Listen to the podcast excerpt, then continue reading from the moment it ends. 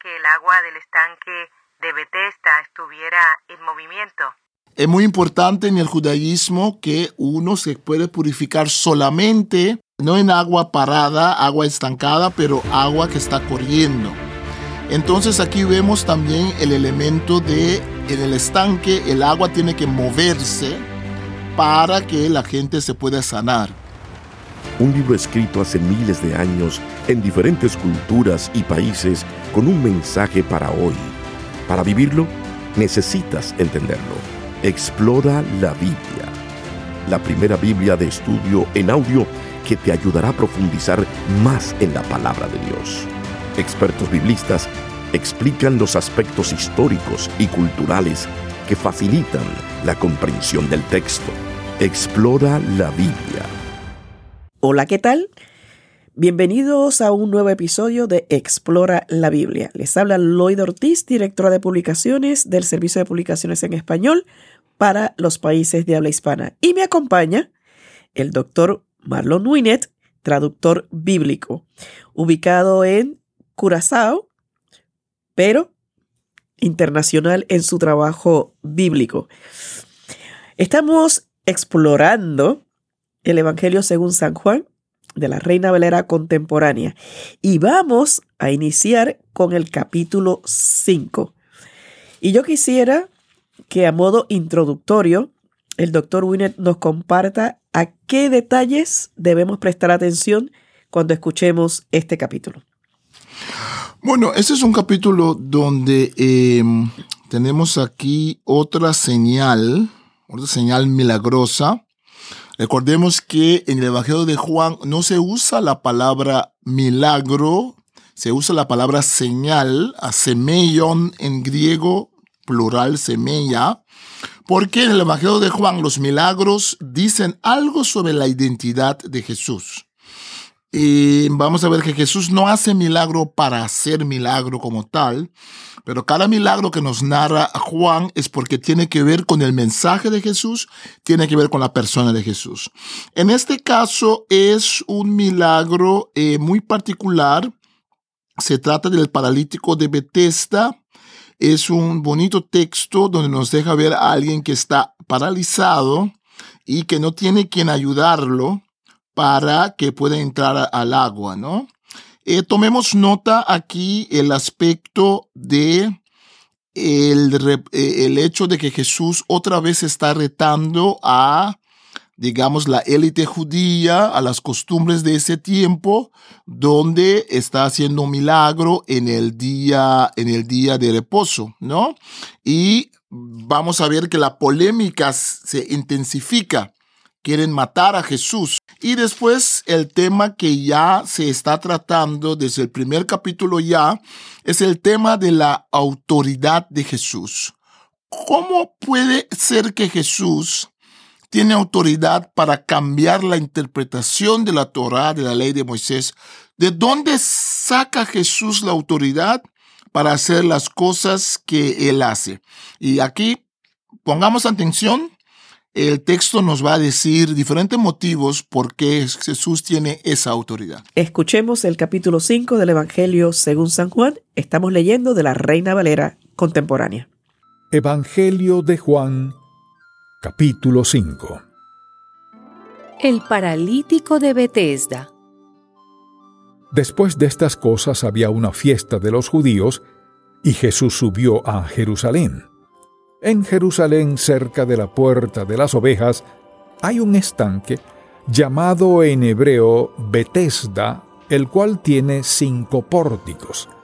En ellos yacían muchos enfermos, ciegos, cojos y paralíticos, que esperaban el movimiento del agua porque un ángel descendía al estanque de vez en cuando y agitaba el agua y el primero que descendía al estanque después del movimiento del agua quedaba sano de cualquier enfermedad que tuviera. Allí había un hombre que hacía 38 años que estaba enfermo. Cuando Jesús lo vio acostado y se enteró de que llevaba ya mucho tiempo así, le dijo, ¿Quieres ser sano? El enfermo le respondió, Señor, no tengo a nadie que me meta en el estanque cuando el agua se agita, y en lo que llego, otro baja antes que yo. Jesús le dijo, levántate, toma tu lecho y vete. Y al instante aquel hombre fue sanado y tomó su lecho y se fue. Pero aquel día era día de reposo. Así que los judíos le dijeron a aquel que había sido sanado, Hoy es día de reposo, no te está permitido llevar tu lecho. Pero él le respondió, El mismo que me sanó fue el que me dijo, Toma tu lecho y anda. Entonces le preguntaron, ¿Y quién fue el que te dijo, toma tu lecho y anda? Pero el que había sido sanado no sabía quién lo había sanado, pues Jesús se había apartado de la gente que estaba en aquel lugar. Después Jesús lo encontró en el templo y le dijo, Como puedes ver, has sido sanado, así que no peques más para que no te sobrevenga algo peor. Aquel hombre se fue y les hizo saber a los judíos que el que lo había sanado era Jesús, y por eso los judíos lo perseguían y procuraban matarlo, porque hacía esto en el día de reposo. Pero Jesús les respondió, Hasta ahora mi Padre trabaja y yo también trabajo. Por esto los judíos con más ganas procuraban matarlo, porque no solo quebrantaba el día de reposo, sino que además decía que Dios mismo era su Padre, con lo cual se hacía igual a Dios. La autoridad del Hijo. Entonces Jesús les dijo, de cierto, de cierto les digo, el Hijo no puede hacer nada por sí mismo, sino lo que ve que el Padre hace, porque todo lo que el Padre hace, eso mismo lo hace el Hijo. Y es que el Padre ama al Hijo y le muestra todo lo que Él hace, y mayores obras que éstas le mostrará para el asombro de ustedes. Porque así como el Padre levanta a los muertos y les da vida, Así también el Hijo da vida a los que Él quiere. Pues el Padre no juzga a nadie, sino que todo el juicio se lo ha dado al Hijo, para que todos honren al Hijo tal y como honran al Padre. El que no honra al Hijo, no honra al Padre que lo envió. De cierto, de cierto les digo, el que oye mi palabra y cree al que me envió tiene vida eterna, y no será condenado sino que ha pasado de muerte a vida.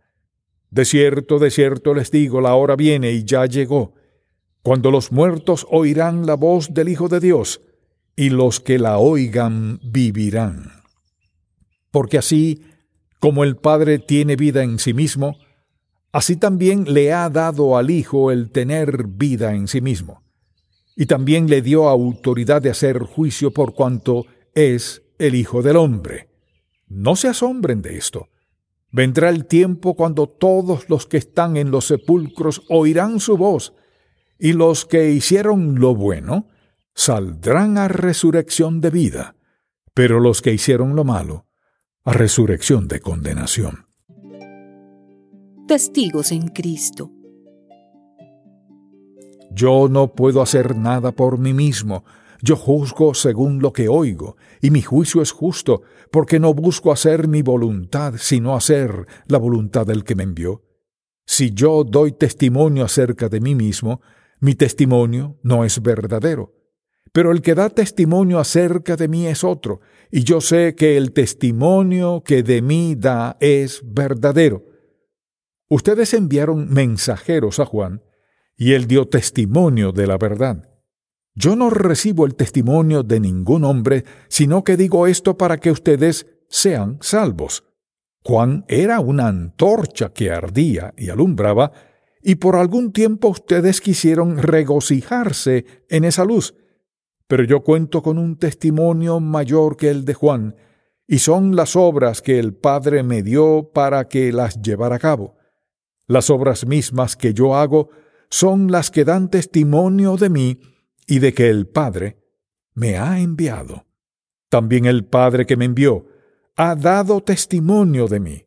Ustedes nunca han oído su voz, ni han visto su aspecto, ni tienen su palabra permanentemente en ustedes, porque a quien Él envió ustedes no le creen. Ustedes escudriñan las escrituras porque les parece que en ellas tienen la vida eterna y son ellas las que dan testimonio de mí. Pero ustedes no quieren venir a mí para que tengan vida. Yo no recibo gloria de parte de los hombres, pero yo los conozco a ustedes y sé que el amor de Dios no habita en ustedes. Yo he venido en nombre de mi Padre y ustedes no me reciben.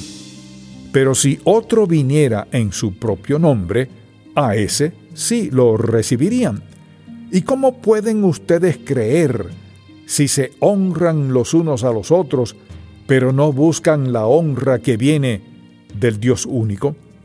No piensen que yo voy a acusarlos delante del Padre. Hay alguien que sí los acusa, y es Moisés, en quien ustedes tienen puesta su esperanza.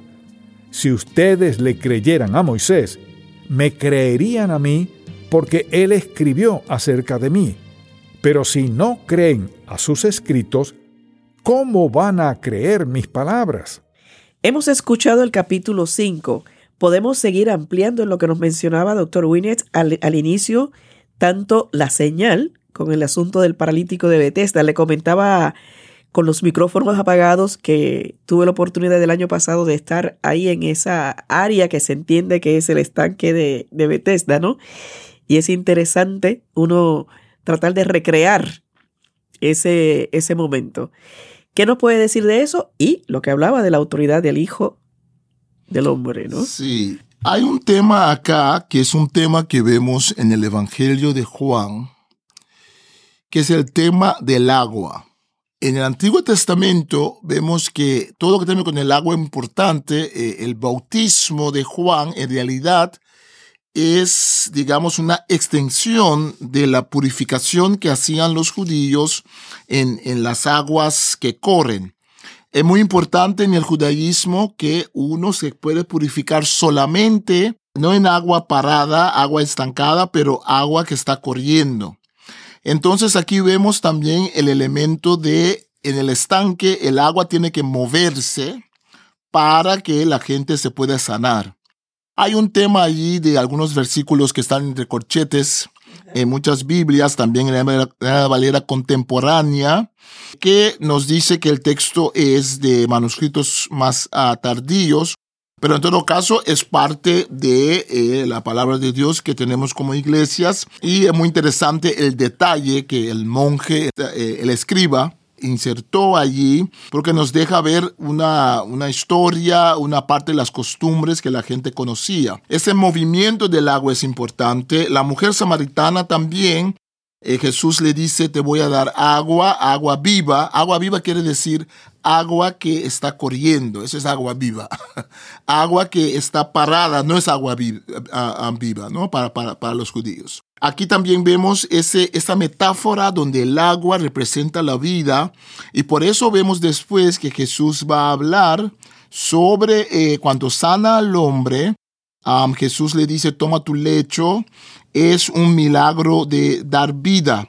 El hombre está paralizado, es, es, un paralítico, es como si está muerto, ¿no?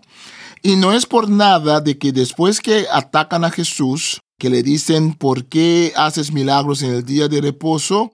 Que Jesús después va a hablar en la segunda parte del, capítulo sobre su autoridad, ¿no? Por ejemplo, Jesús dice, versículo 21, porque así como el Padre levanta a los muertos, como este hombre que era paralítico porque no podía hacer nada, y les da vida, así también el Hijo da vida a los que Él quiere. Pues el Padre no juzga a nadie, sino que todo el juicio se lo ha dado al Hijo, ¿no?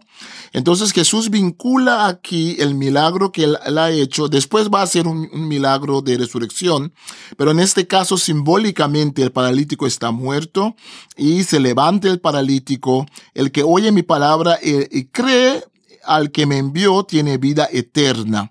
Entonces, Jesús vincula su autoridad con el milagro.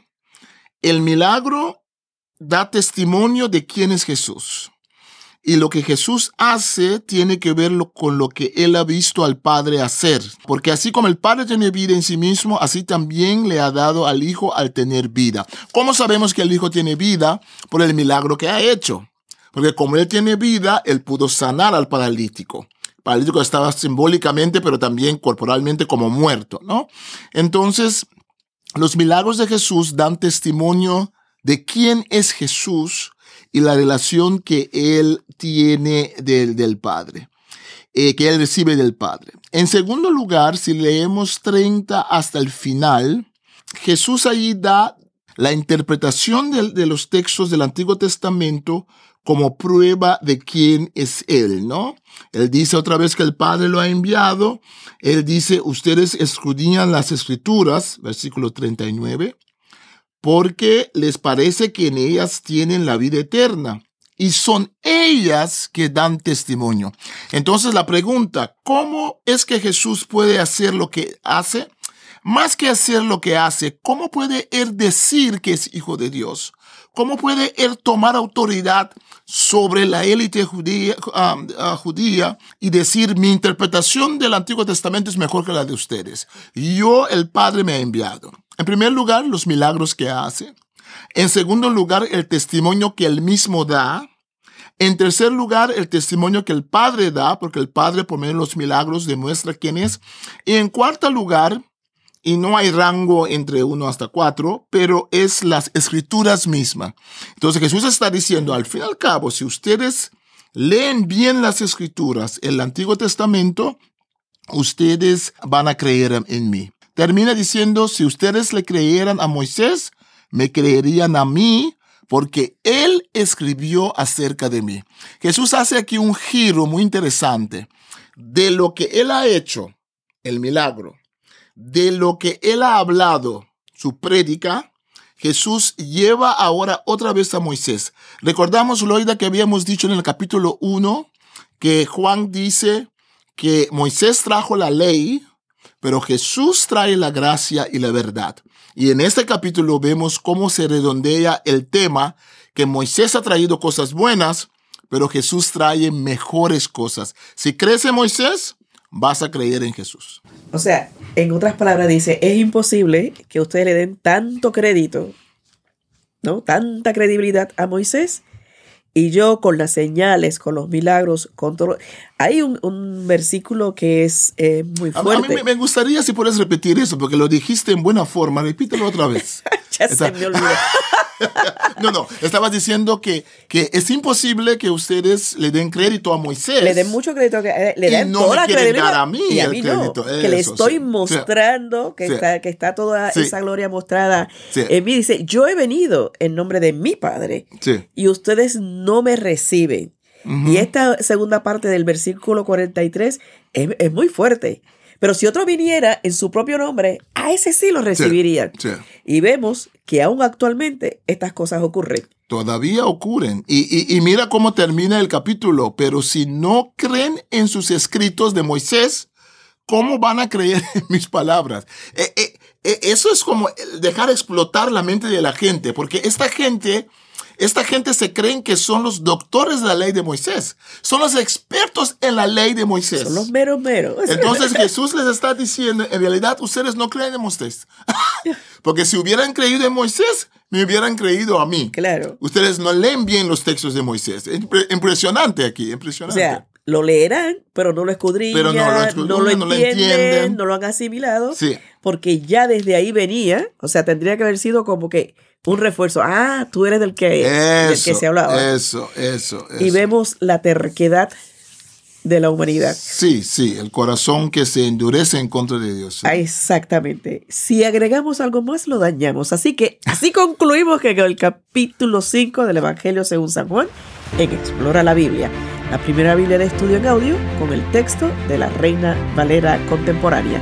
Muchas gracias por escucharnos y los espero en el siguiente episodio. Un libro escrito hace miles de años en diferentes culturas y países con un mensaje para hoy.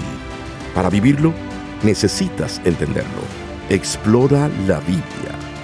La primera Biblia de estudio en audio que te ayudará a profundizar más en la palabra de Dios. expertos biblistas explican los aspectos históricos y culturales que facilitan la comprensión del texto. Explora la Biblia